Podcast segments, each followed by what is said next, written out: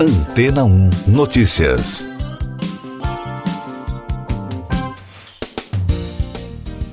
Bom dia.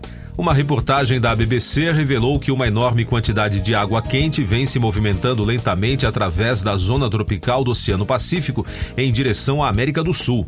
Esse movimento deu início a um fenômeno climático que irá trazer mudanças acentuadas dos padrões climáticos em todo o mundo nos próximos meses.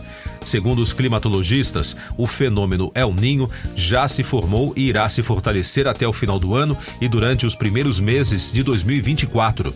Eles alertam que existem grandes possibilidades de que o fenômeno seja particularmente forte este ano, e se as previsões se confirmarem, os impactos podem ser significativos.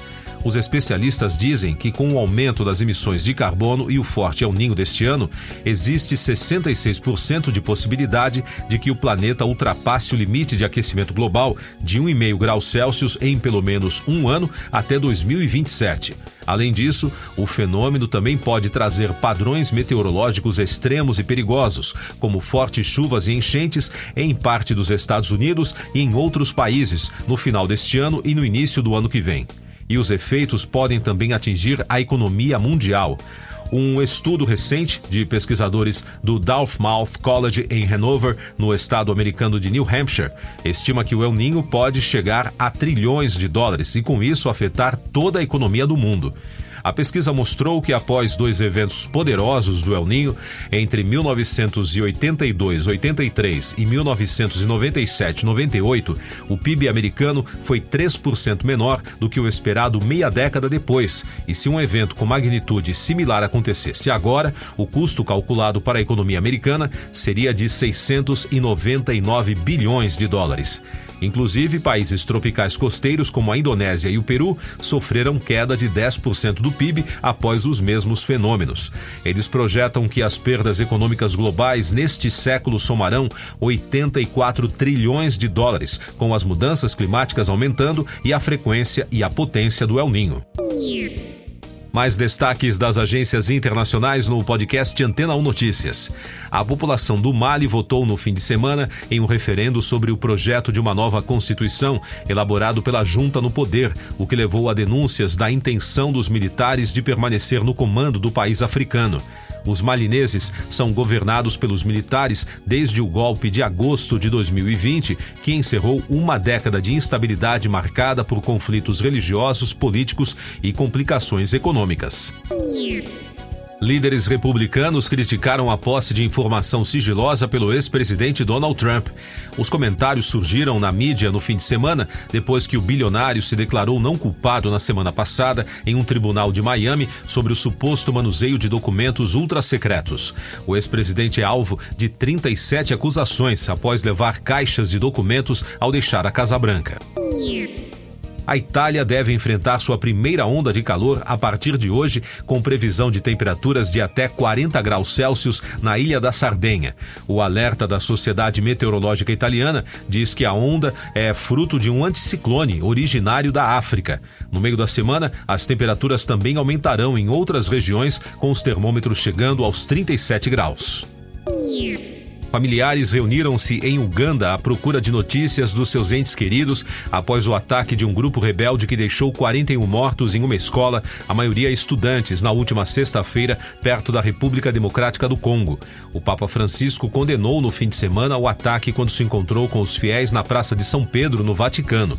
O presidente Uveri Milsevieni chamou o ataque de covarde e prometeu eliminar os responsáveis. Os Estados Unidos e a China concordaram em ampliar o diálogo para melhorar suas relações durante uma visita a Pequim do secretário de Estado americano Antony Blinken. É a primeira visita de um chefe da diplomacia americana de alto escalão ao território chinês em quase cinco anos. Blinken conversou com Kim Gang por sete horas e meia, inclusive durante um banquete em uma vila estatal. Eu sou João Carlos Santana e você está ouvindo o podcast Antena 1 Notícias, agora com os destaques das rádios pelo mundo, começando com informações de Londres. A BBC obteve evidências que lançam dúvidas sobre o relato da guarda costeira grega sobre o naufrágio de imigrantes na quarta-feira, no qual centenas de pessoas morreram. A análise do movimento de outros navios na área sugere que o barco pesqueiro superlotado não se movia por pelo menos sete horas antes de virar. A guarda costeira ainda afirma que durante essas horas a embarcação estava em rota para a Itália e não precisava de resgate. As autoridades gregas não responderam à reportagem da BBC. Mais um destaque da BBC, Kylie Minogue conquistou seu maior sucesso solo em mais de uma década com o single Padam Padam. É a primeira música da estrela a entrar no top 10 do Reino Unido desde All the Lovers, que alcançou o número 3 em 2010. Isso significa que Kylie é uma das quatro mulheres a alcançar o top 10 do Reino Unido em cinco décadas distintas, ao lado de Cher, Lulu e Diana Ross. A cantora disse que o sucesso da música, que se tornou viral no TikTok, foi uma surpresa empresa. Destaque da Fox News dos Estados Unidos. Antes do Dia dos Pais, que foi comemorado no domingo na América, Sammy Hagar e o filho Andrew apareceram juntos no documentário da Paramount Plus Family Legacy. A dupla também concedeu entrevista conjunta com a Fox News Digital.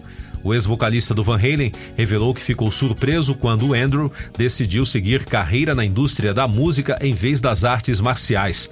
O cantor de 39 anos e ex-kickboxer lançou o primeiro single Systematic Minds no mês passado. Último destaque desta edição do podcast, segundo reportagem do TMZ, reproduzida por emissoras dos Estados Unidos, a ex-atriz Amanda Bynes foi algemada pela polícia de Los Angeles após os agentes receberem uma ligação sobre uma mulher em perigo. Ela foi flagrada algemada e cercada por policiais enquanto eles se preparavam para colocá-la dentro de uma viatura.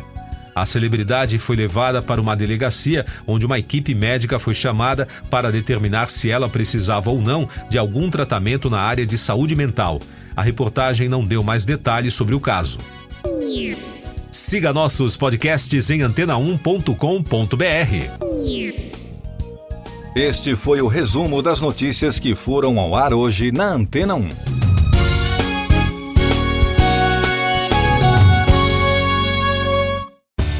Depois de tanto conteúdo legal, que tal se hidratar com água rocha branca? O consumo regular de água durante o dia traz benefícios para a saúde, como, por exemplo, manter a pele bonita e hidratada. Rocha Branca, da fonte direto para a sua. Depois de tanto conteúdo legal, que tal se hidratar com água rocha branca?